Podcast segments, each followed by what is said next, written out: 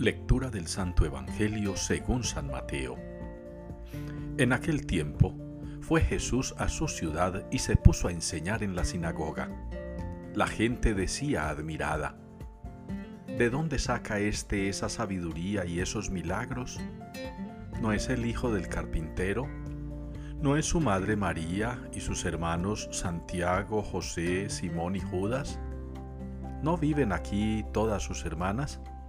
Entonces, ¿de dónde saca todo eso? Y desconfiaban de él.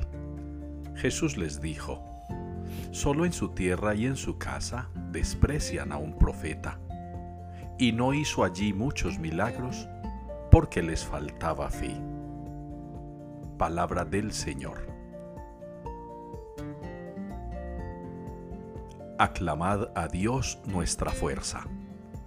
Con estas palabras respondemos en la liturgia de este día al Salmo número 80. Aclamad a Dios nuestra fuerza. Muchas veces nosotros los creyentes somos testigos del poder y de la misericordia del Señor. A veces en las cosas diarias de la vida, el Señor se nos manifiesta.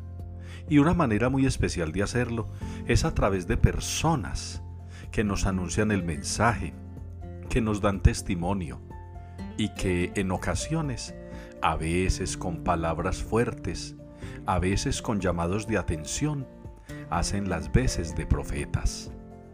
A Moisés le costó la impopularidad, a Moisés le costó la bronca del pueblo, a Moisés le tocó el reclamo airado de los suyos. A Jesús también en el Evangelio parece que le cuesta en medio de los suyos poder anunciar. Y no le cuesta porque no sea capaz, le cuesta porque ellos son reacios a creerle.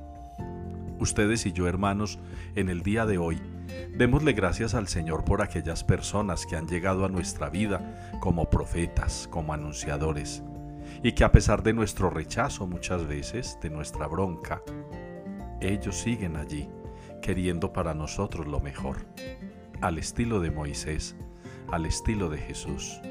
Aclamemos al Señor, que es nuestra fuerza, para que seamos capaces de ver en quienes nos anuncian profetas, salvadores, que quieren transformarnos la vida.